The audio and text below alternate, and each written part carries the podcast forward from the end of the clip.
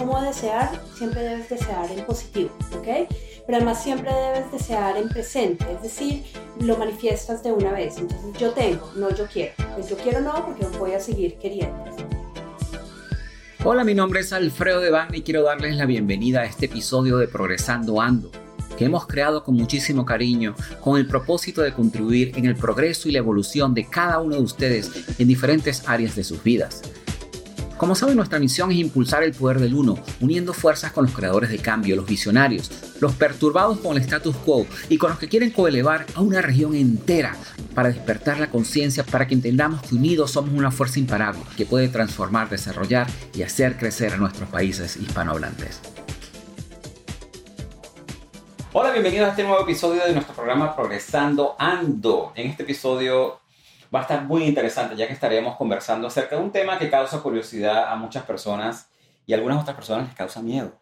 Les causa miedo justamente porque no están muy informados sobre el tema y es una de las cuestiones que nosotros queríamos eh, tratar el día de hoy. Muchas personas realmente no entienden los beneficios de esta terapia que realmente le ha cambiado la, la vida a millones de personas. En lo personal yo tuve la oportunidad de trabajar con una gran maestra de esta técnica que se llama Marisa Peer y pude experimentar personalmente los beneficios de trabajar con este tipo de terapias. Eh, hoy vamos a estar hablando de hipnoterapia, ¿okay? con una persona que se ha especializado en esta área tan interesante y le ha cambiado la vida a miles de personas. ¿okay? Desde el año 2009, Mónica Naranjo tiene un nombre muy particular, la han confundido con la celebridad de Mónica Naranjo, reinició su camino espiritual y esa conexión que guardaba desde muy pequeña con el amor universal y el corazón. Desde ese momento, para Mónica ha sido un camino de descubrir y de ayudar a otros a encontrar su camino en la vida, hacia su propio corazón a través del amor. Mónica es terapeuta transpersonal, ella es sanadora reconectiva, facilitadora de la reconexión, Cuenta con una formación en otras terapias alternativas, es maestra Reiki, lo cual me sorprendió muchísimo, Mónica, porque he tenido la oportunidad de entrevistar a varias personas que también están especializado en Reiki. Yo personalmente también soy practicador de Reiki. Adicionalmente, Mónica hace terapia de limpieza energética con péndulo y apertura de registros akáshicos, hipnosis psicoespiritual regresiva e hipnosis de vidas pasadas. Ella fue entrenada por el doctor Brian Weiss. Adicionalmente, hace el enneagrama, entre otras cosas, que es un tema muy interesante que estuvimos hablando antes de comenzar el podcast, en el cual deberíamos hacer un podcast solamente acerca de los enneagramas. Ella cuenta con un diplomado de medicina complementaria china de la Universidad del Rosario. También tiene un diplomado en medicinas alternativas y manejo de duelo. La bioneuroemoción con Henry Corbera y biodescodificación con Christian Fletcher en su camino y tras varias formaciones se ha convertido en un acompañante del alma, donde la finalidad última es ayudar a otros a encontrar su propio camino hacia la felicidad y la sanación mediante el uso de diversas herramientas que permitan encontrar el balance armonioso entre la mente, el corazón y el alma. Y todo esto ella lo hace a través de su plataforma que se llama Terapiando con Mónica. Mónica, Primero que nada, bienvenido a, bienvenida a nuestro programa. Es un placer de verdad tener una persona con este recorrido tan, tan pleno en, en, todas las áreas de vida. Muchas gracias, Alfredo. Gracias por tenerme acá. Eh, realmente hasta yo quedé un poco agotada de todo lo que leíste. Ha sido un camino hermoso eh, y muy enriquecedor para mí, para mi vida personal y hoy en día para otros también. Excelente. Mónica, cuéntanos algo, porque a mí siempre me ha causado curiosidad. Eh, cada, cada persona tiene su historia que contar. O sea, todos, cada uno de nosotros tiene una razón por la cual comenzamos en este camino. ¿Cuál fue esa razón que te llevó a ti al camino espiritual? Después de haber hecho tantos estudios en otras cosas, ¿cómo caíste en el camino del desarrollo personal? Bueno, realmente el camino del desarrollo personal para mí ha sido una historia de vida. Eh, yo empecé con la meditación desde los 14 años. Eh, fue el primer acercamiento que tuve a toda esta parte espiritual, a la conexión conmigo misma. Eh, pero después entré en la adolescencia y era un tema de entrar y salir, me fui por otra rama, por las finanzas. Y no obstante, durante mi época dentro de las finanzas, también me dediqué a ayudar a la gente porque hacía procesos de reestructuración o de creación. En el año 2009 tengo una experiencia personal donde quedo embarazada de mi primera hija y me dan un diagnóstico poco alentador eh, sobre un síndrome. Y eh, para mí, pues al principio, cuando tomo la llamada del médico, verifican los exámenes de laboratorio y realmente es sí o sí, eh, yo inicio un camino más profundo, ¿ok? Realmente... Un camino espiritual más profundo. Más profundo y al principio son libros, videos y empiezo a conectar conmigo empiezo a conectar conmigo desde el punto donde empiezo a crear mi propia realidad y a manifestar. Eh, realmente, después de varios exámenes médicos y eh, pocas patadas, o más bien muy, muy nulas, en la barriga, eh, mi médico muy respetuoso elige, me, me, me, da mis opciones, yo le digo que, que este embarazo continúa y que mi bebé van a ser bien, que yo lo único que pido es que sigamos con los controles, pero que no hablemos más de esto. O sea, que entre las opciones que el médico te estaba ofreciendo, obviamente te estaba ofreciendo terminar el embarazo. Bueno, ellos te necesitan ofrecerte todas las alternativas, ¿ok? Y eh, cuando mi bebé nace, mi bebé nace bien. Durante este proceso de cuatro o cinco meses entre el diagnóstico y su nacimiento, yo pinto el cuarto de mi hija. Mm. Y cuando lo estoy pintando, yo hago una cenefa morada con unas flores muy pequeñitas y yo me estoy imaginando a mi hija bien y al mismo tiempo, em, pues ella cantando, corriendo, bailando, caminando y eh, al mismo tiempo, pues también en ese momento mi, mi, espiritualidad está también muy ligada a la religión en ese momento y me, me encomiendo mucho, ¿ok?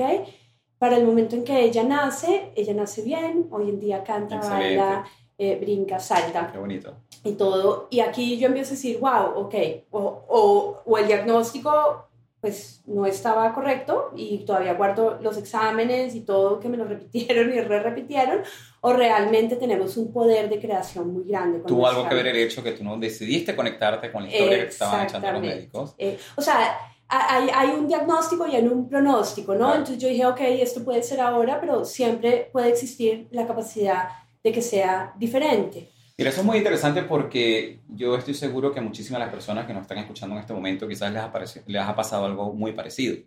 Y, y, es increíble porque yo he tenido la oportunidad de ver cercanamente cómo las personas que toman el otro camino, que es el, el camino de dejarse eh, influenciar por el diagnóstico. No estoy diciendo que el diagnóstico sea incorrecto o no, sino que simplemente ya lo aceptan como un hecho y lo aceptan como que esto es lo que va a pasar y punto, y no son capaces de cambiar su realidad.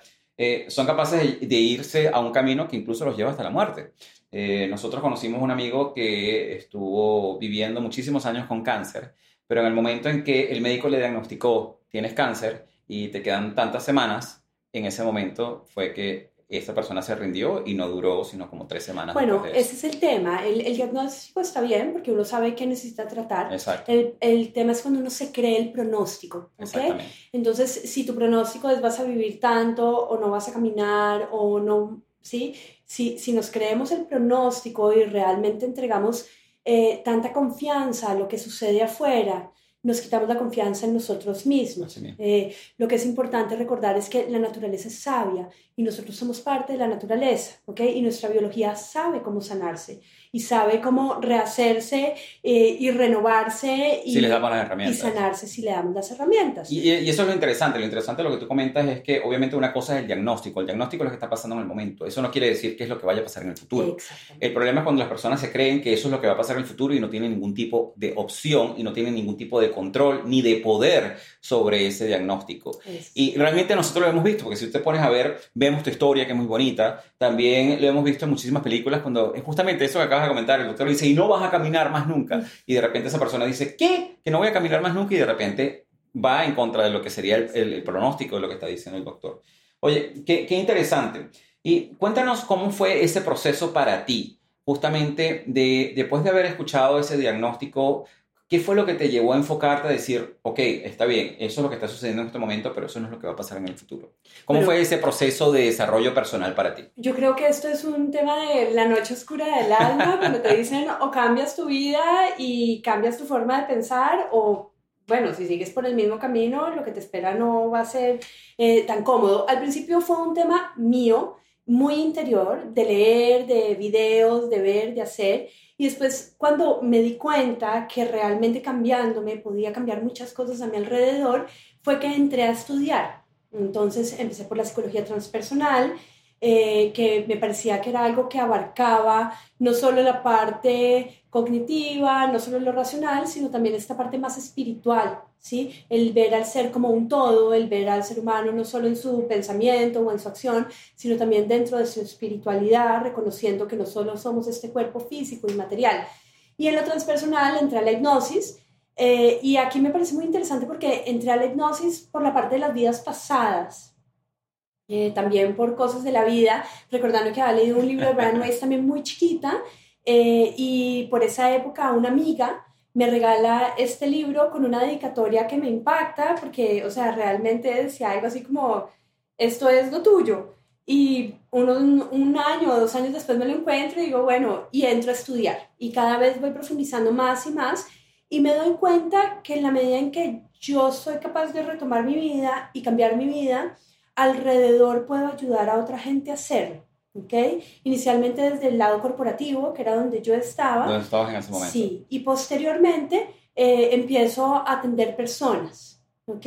Y empiezo a atender eh, y ya tengo como unos seis años solamente atendiendo personas. Primero lo vi en mí, en mis hijos, en mi familia, eh, y después ya cada vez más estoy empezando a... Fíjate que, que, interesante porque yo me imagino que al igual que tú somos el tipo de personas que realmente pensamos que las cosas no pasan por casualidad, ¿no?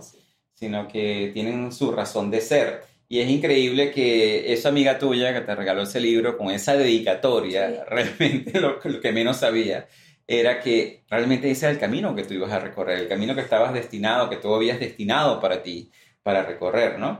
Em, y tú nos comentas un poco de la parte de, la hipnoterapia. Y, Inicialmente cuando empezamos este, la introducción del episodio, eh, la hipnoterapia como tal es una de estas técnicas o terapias o estrategias, depende de cómo las personas lo vean, que, realmente las personas mistifican mucho, ¿no?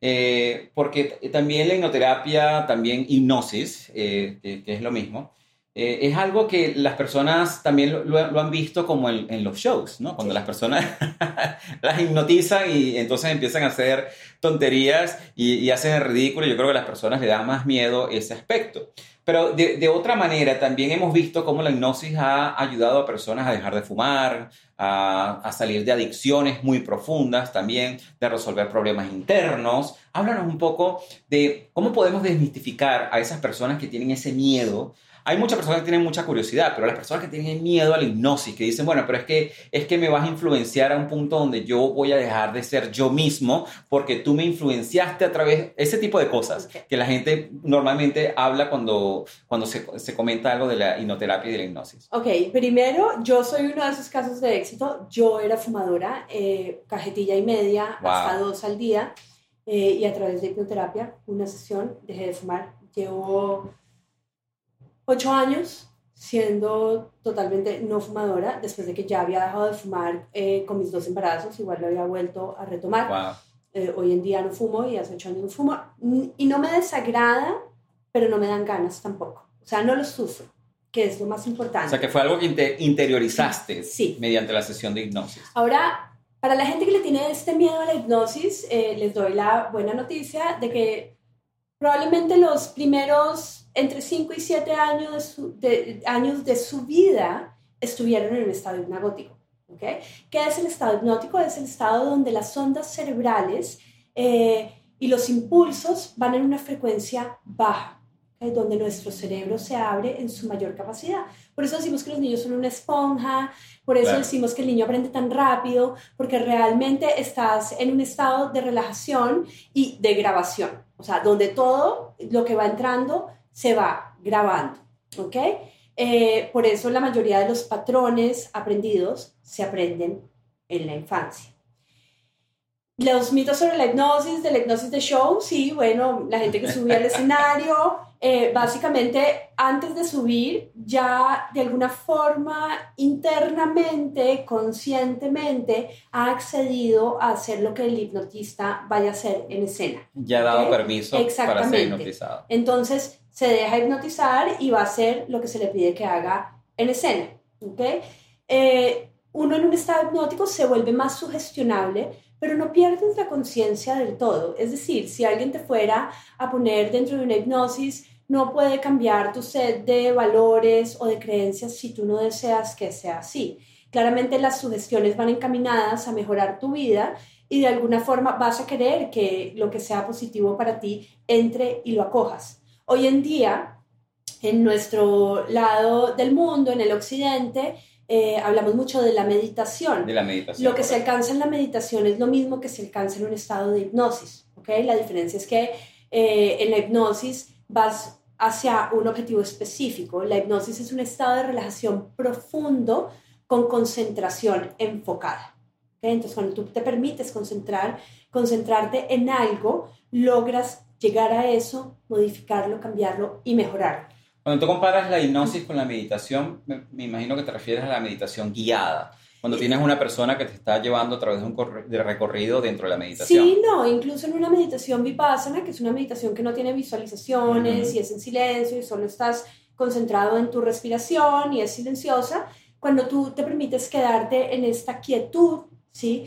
tus eh, ondas cerebrales también bajan y te relajas y llegas a este estado Z, a veces un poquito más arriba que es alfa, pero la, ideal es llegar a un Z o entre un alfa y un Z, eh, y permites que esos cambios sean. Por eso hay gente que tiene experiencias trascendentales durante la meditación, porque toda, toda esta capacidad cerebral se abre y nos podemos dar cuenta que somos más que el cuerpo y que somos más que la mente. ¿ok?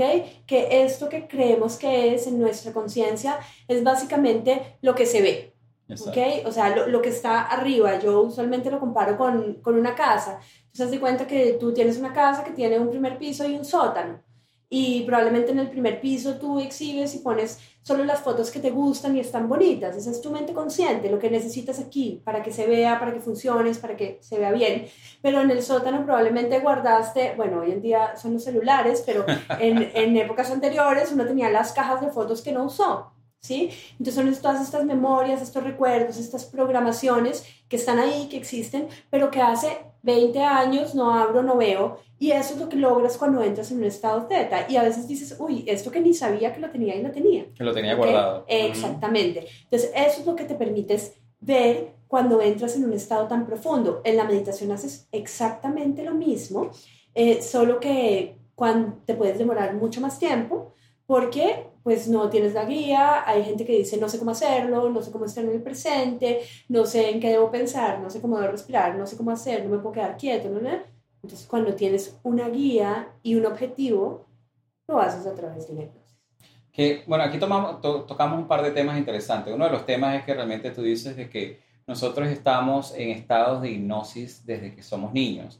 Pero si te pones a, ver, y era lo que estábamos conversando antes de comenzar el episodio, es que realmente nosotros estamos, estamos en un estado constante de hipnosis a través del mercadeo, a través de la televisión, a través de las películas, a través de la radio, a través de las canciones, que constantemente nos están programando y nos están indoctrinando ciertos comportamientos para el beneficio de, ciertas industrias. Sí. A ver, el mercadeo nos refuerza eh, estas eh, ideas que tenemos y estas programaciones que hemos venido teniendo, nos lo refuerza. Eh, la televisión también. La televisión, ¿qué pasa? La televisión tiene tu estado de concentración enfocado. Es decir, te sientas frente a la televisión, estás ahí y te vas relajando, relajando, relajando, relajando. Tus ondas cerebrales van bajando, van bajando, van bajando. Y pa, vienen los comerciales y ahí está todo lo que tú necesitas para hacer tu vida mejor.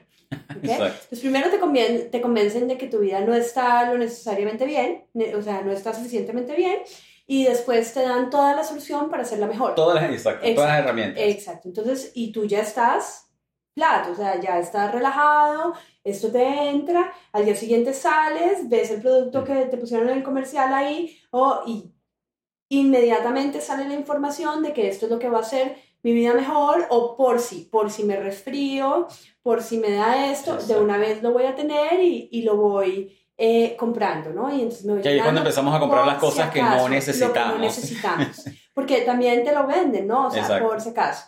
Entonces sí, entramos en estado hipnagótico. Por ejemplo, a veces cuando vas manejando y eh, llegas a la casa y ni te diste cuenta en qué momento.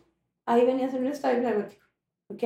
Eh, usualmente porque ya estás relajado y... Y obviamente en ese momento estabas consumiendo todo lo que es la, publicidad. de la radio, los mensajes de las canciones, todo ese tipo de cosas.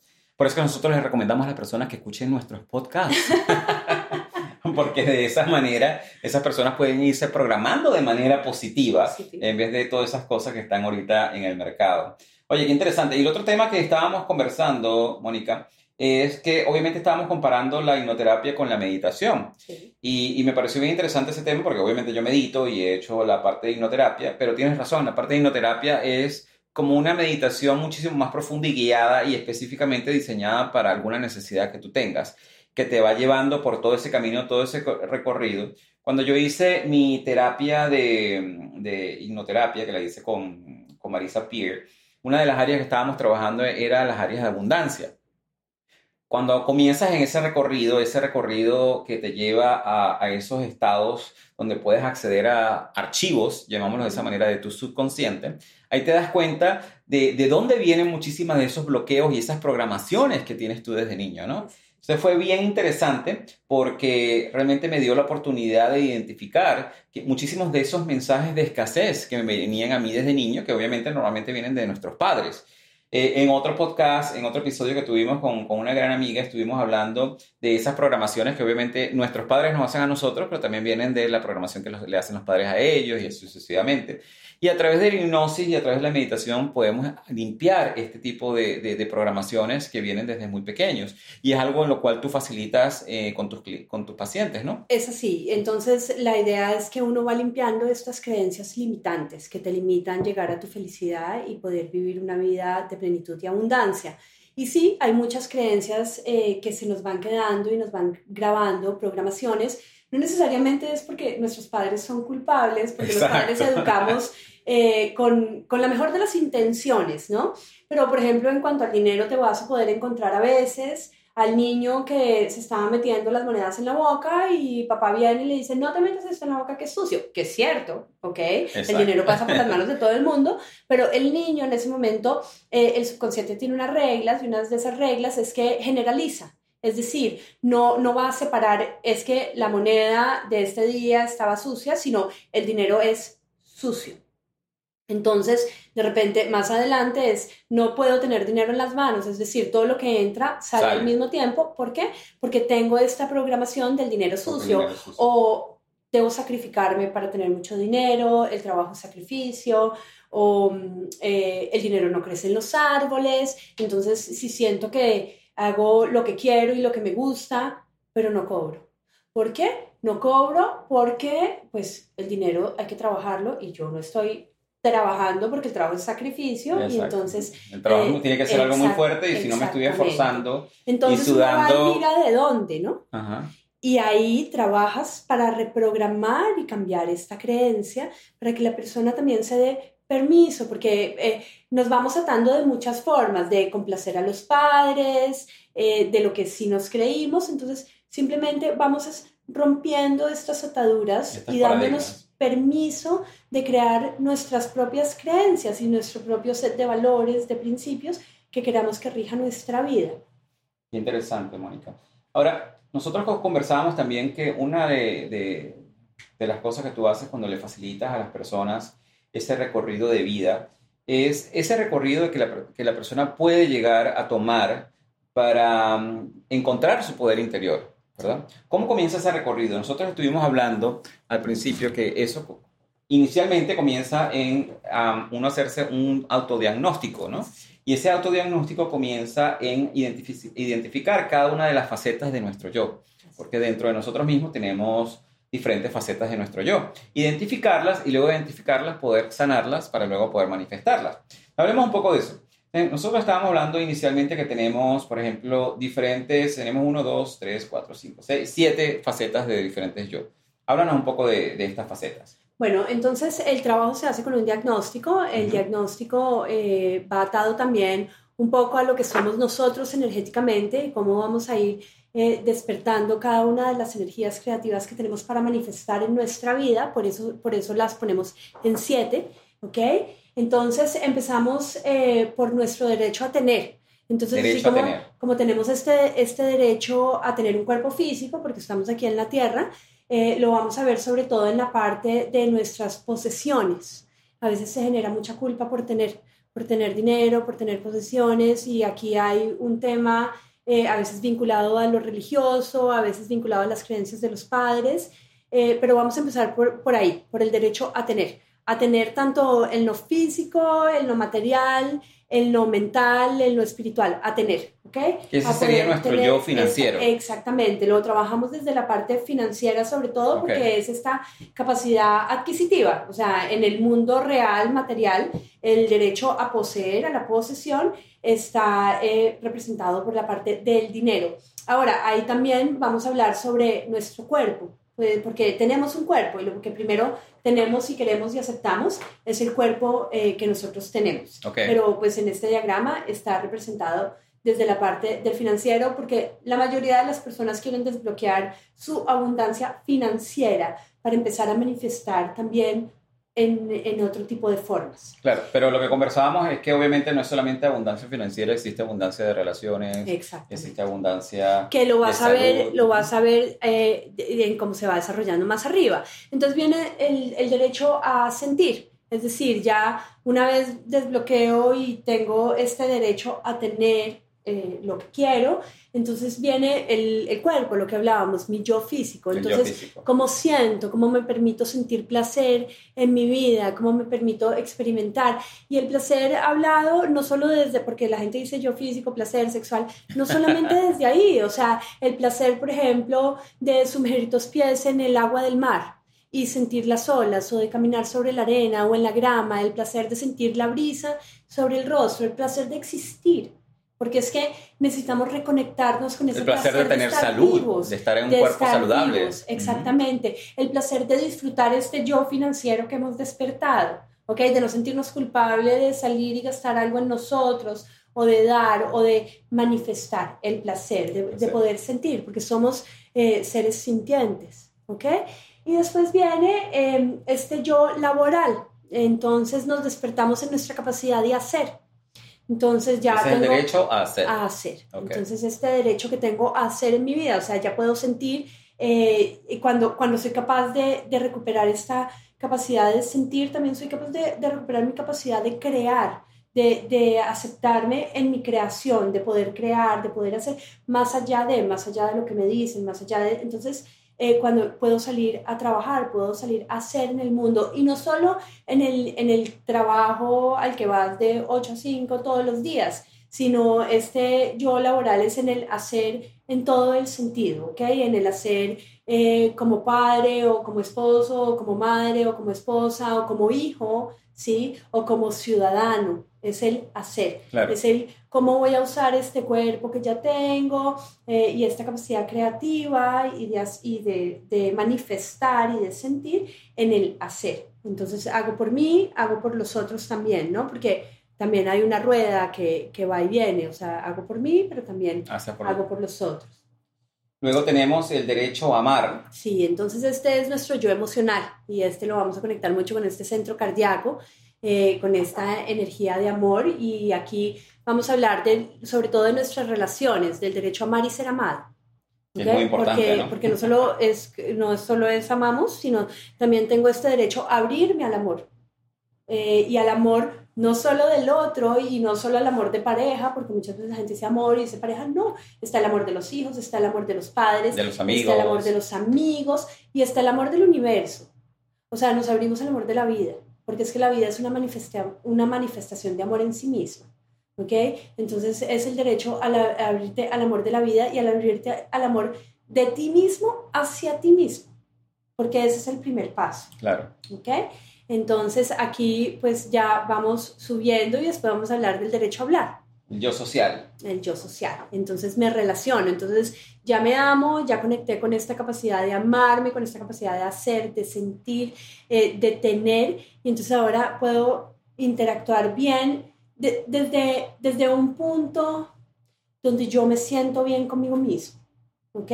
No por el que toca, no por las apariencias, no siendo quien no soy, sino, sino esta interacción eh, que viene desde un equilibrio conmigo mismo, donde me siento bien. Aquí dice el derecho a hablar, y no solo es hablar, sino también a que me hablen desde la verdad. ¿okay? Es como el derecho a expresarse. Exactamente, es, es mi derecho a la expresión, es mi yo social, es el desarrollo de mis relaciones. Y mi entorno. y mi entorno, pero desde otro lugar, ¿ok? No desde el me toca, no desde eh, voy y sonrío y llego a la casa y digo, ay, pereza. No, en el sintiéndome bien conmigo mismo, es diferente la interacción. Luego eso tenemos el yo intelectual, que es el derecho a... A ver, a, conocer. Eh, entonces eh, aquí lo que trabajamos es esta sabiduría universal, ¿ok? no tanto el libro, sino el conectar con nuestra propia voz interior y nuestra intuición eh, y ese derecho a tomar este conocimiento del universo, a, este intuitivo, a eso que nosotros somos y sabemos, porque somos parte de un todo también.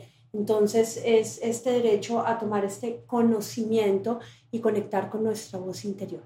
Y con esto cerramos el círculo a lo que sería el yo espiritual y el derecho a saber. Exactamente. Entonces, eh, el saber que también somos seres espirituales, sin importar la religión o el dogma al que pertenezcamos, somos un ser espiritual, somos energía, somos parte de... Y esa parte es importante. Muchas personas confunden espiritualidad con religión, que son dos cosas totalmente diferentes.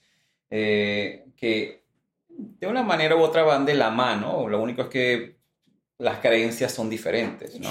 A ver, el, el, el tema es que eh, la, la, espiritualidad te permite desarrollarte en la mejor versión de ti mismo y la mayoría de, la religión, de las religiones apuntan a este desarrollo bajo un dogma, ¿ok? Y entonces eh, para algunas personas es necesario y para otras personas deciden encontrar este camino por sí mismo a través de la espiritualidad y los dos son caminos diferentes y son igual de válidos porque cada quien se encuentra de la manera eh, que le viene mejor. Entonces, sí, pero la espiritualidad también está en la religión y la espiritualidad existe sin religión. Así es, así es.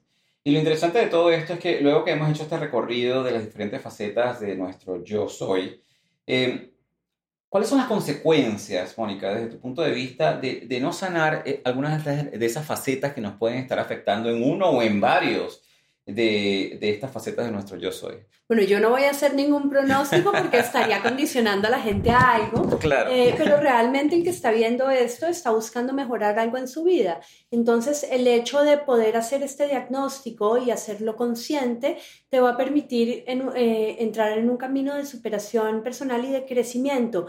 El no hacerlo, bueno, realmente eh, ya tienes una vida y si es la vida que te gusta, está perfecto. Cada quien es una decisión personal sea, el quedarte em, cruzado de manos, realmente, bueno, como consecuencia trae que no avanzas, no progresas, no evolucionas y nosotros los seres humanos como tal estamos diseñados para siempre estar experimentando algún tipo de progreso en nuestras vidas porque eso es lo que nos motiva a continuar. Si nosotros estamos en nuestras vidas y estamos estancados, Ahí es cuando realmente nosotros como, como seres humanos no estamos disfrutando nuestras vidas. Exacto. Bueno, esto te puede ayudar a disfrutar la vida, pero adicionalmente cuando vas haciendo conciencia de los patrones inconscientes que te limitan, eh, lo, lo, lo, que va a pasar en tu vida es que probablemente estas cosas que no son gratas eh, se dejen de manifestar o se manifiesten menos.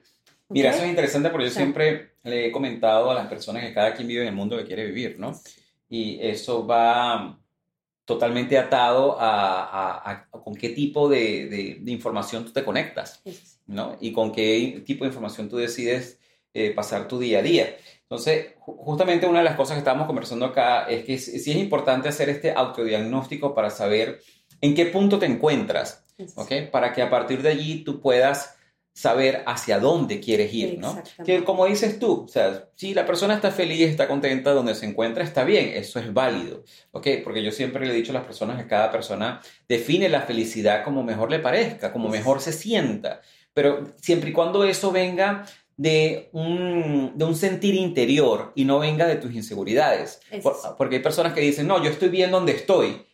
¿Realmente estás bien donde estoy? ¿O tienes miedo a vivir más, un poco más? Bueno, a veces salir de esa zona de confort da miedo y yo creo que uno decide salir es cuando ya hay demasiado dolor. Eh, y hay dos formas de crecer. Eh, la primera forma es a través de esas experiencias dolorosas que se repiten y se repiten y se repiten. Y la segunda forma es a través de la conciencia, donde uno es capaz de mirarse en su interior y decir, esto está bien para mí y esto realmente quisiera hacerlo mejor y transformarlo.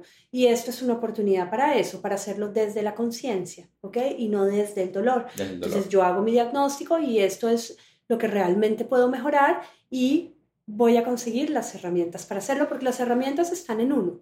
Las herramientas están en uno. Hablando de algunas cosas que podríamos nosotros hacer para manifestar, escojamos un área, el área que, que sea más común, que las personas te, te, preguntan o te comentan, eh, para tener una mejor versión de esa faceta de nuestro yo soy. O sea, ¿cuáles son esos pasos rápidos que podríamos tomar nosotros?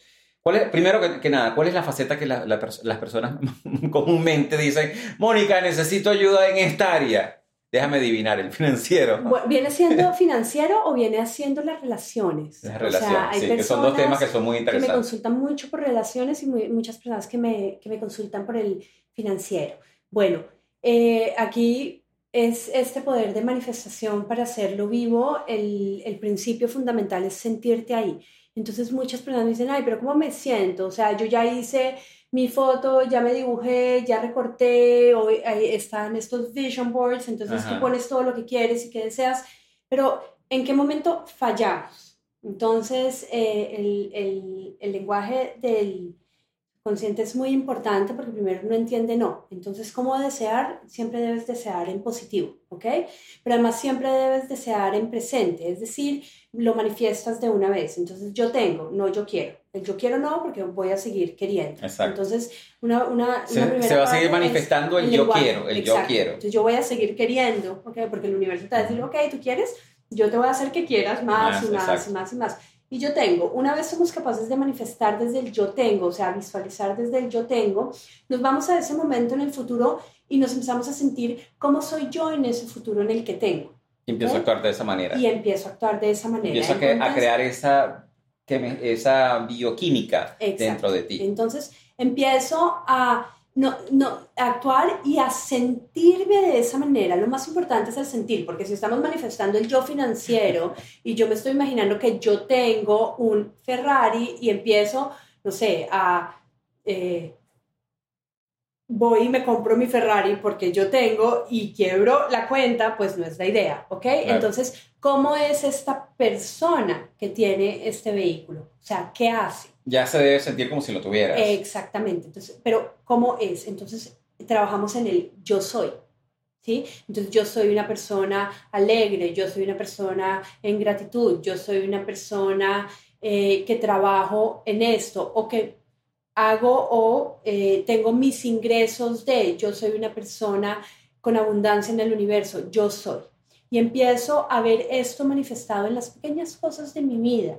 Y en la medida en que me voy dando cuenta de que eso sí se manifiesta, esta confianza se va a ir haciendo cada vez más grande, ¿ok? Igual con la pareja.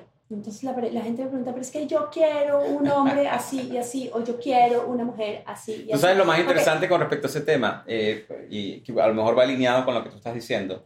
Eh, que yo lo veo desde el punto de vista de que la persona que tú quieres quién es la persona que tú tienes que convertir para esa persona. Entonces, mi siguiente pregunta es, ¿y, y esa, esa persona que está con este hombre soñado, cómo es? Exacto. Y aquí trabajamos el yo soy. Entonces, yo soy esto y yo soy esto y yo soy esto. Y lo empiezas a implementar en mi vida. ¿Qué pasa? Que es donde existe la contradicción, ¿no? Porque hay personas que dicen, yo quiero un hombre paciente, pero yo ando insultando a medio mundo. Entonces, realmente, ¿tú crees que un hombre paciente quiere tener una persona a su lado que se la pasa insultando a todo el mundo? Entonces ahí es donde dices, no, ok, entonces debo cambiar esa parte. Y es actuar de esa manera, ser una persona paciente. Entonces, la primera clave de la manifestación es eh, sentirte de esa forma para empezar a crear esto. Eh, y adicionalmente es ser esa persona. O sea, esa persona que tú estás viendo en el futuro, porque mucha gente que dice, ay no, pero yo cambio cuando conozca al tipo. y eso no va a suceder. no, eh, obviamente nunca lo vas a conocer. Yo voy a empezar a hacer así. O vas a conocer las personas que no son correctas. Sí, exactamente. exactamente. O sea, para ti, que no es lo que tú quieres, porque serán correctas para otra persona, pero no son correctas eh, para ti.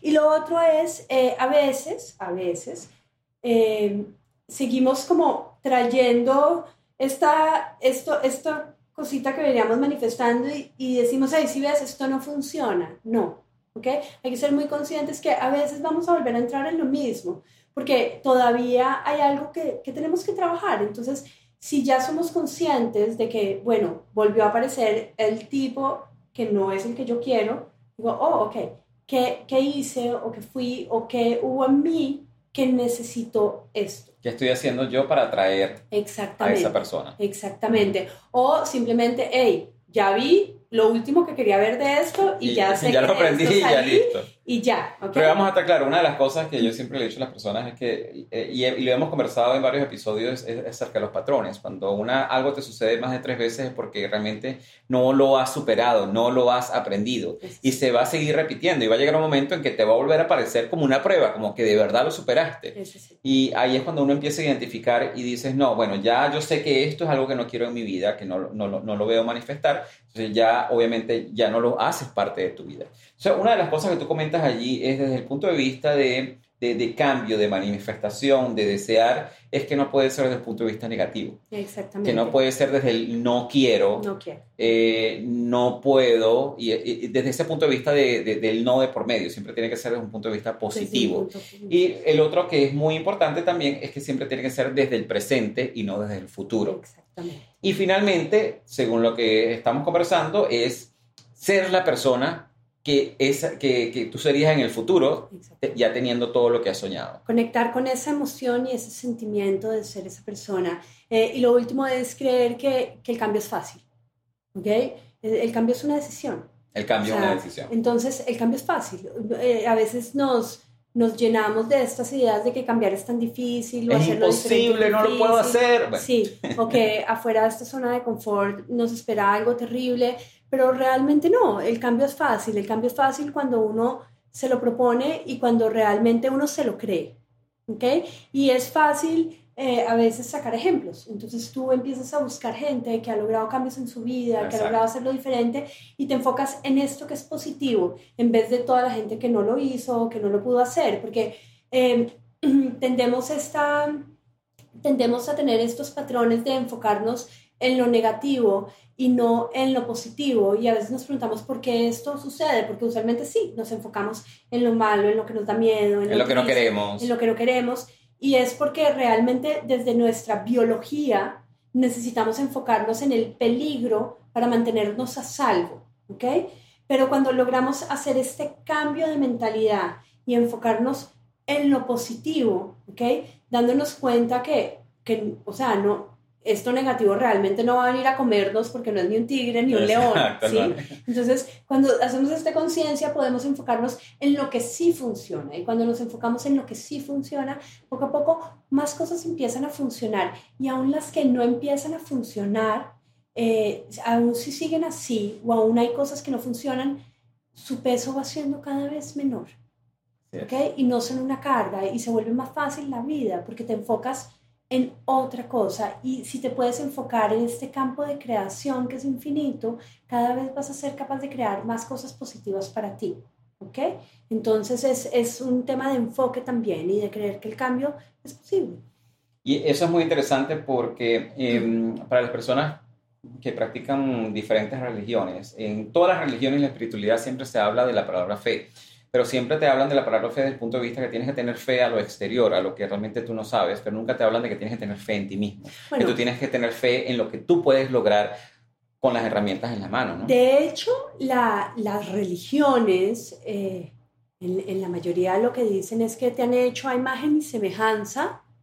Lo que pasa es que a veces se nos olvida, ¿no? Para el que sea religioso. Eh, yo, pues, yo no soy practicante de ninguna, he estudiado varias, he estudiado Cábala, he estudiado Corán, he estudiado, pues, la Biblia, sí, eh, pero básicamente estamos hechos a imagen y semejanza de Dios. O sea que Dios sí está en nosotros, para el que cree en Dios. ¿sí? Em, no, tenemos este, es, es, un tema social, que creemos que la respuesta está afuera. Y a veces sí, eh, en algunas religiones que se profesa que hay que ir allá, que hay que ir allá, pero también en el mercadeo nos enseñan que la felicidad está, fuera, de nosotros mismos, ¿ok? Y muchas veces dentro de nuestra casa, nuestros padres nos enseñan que la felicidad está en el próximo juguete, o está en el próximo auto, o, en la, pareja, o en la carrera. Exacto. Pero, pero no, no es solo en la religión, ni es, es en todas partes vemos eso, eh, porque venimos educados así, o sea, de una forma u otra venimos educados así. Este es un camino muy lindo para reencontrarnos dentro de nosotros mismos y ver que es posible encontrar la felicidad en el interior de cada uno sin importar las circunstancias de la vida.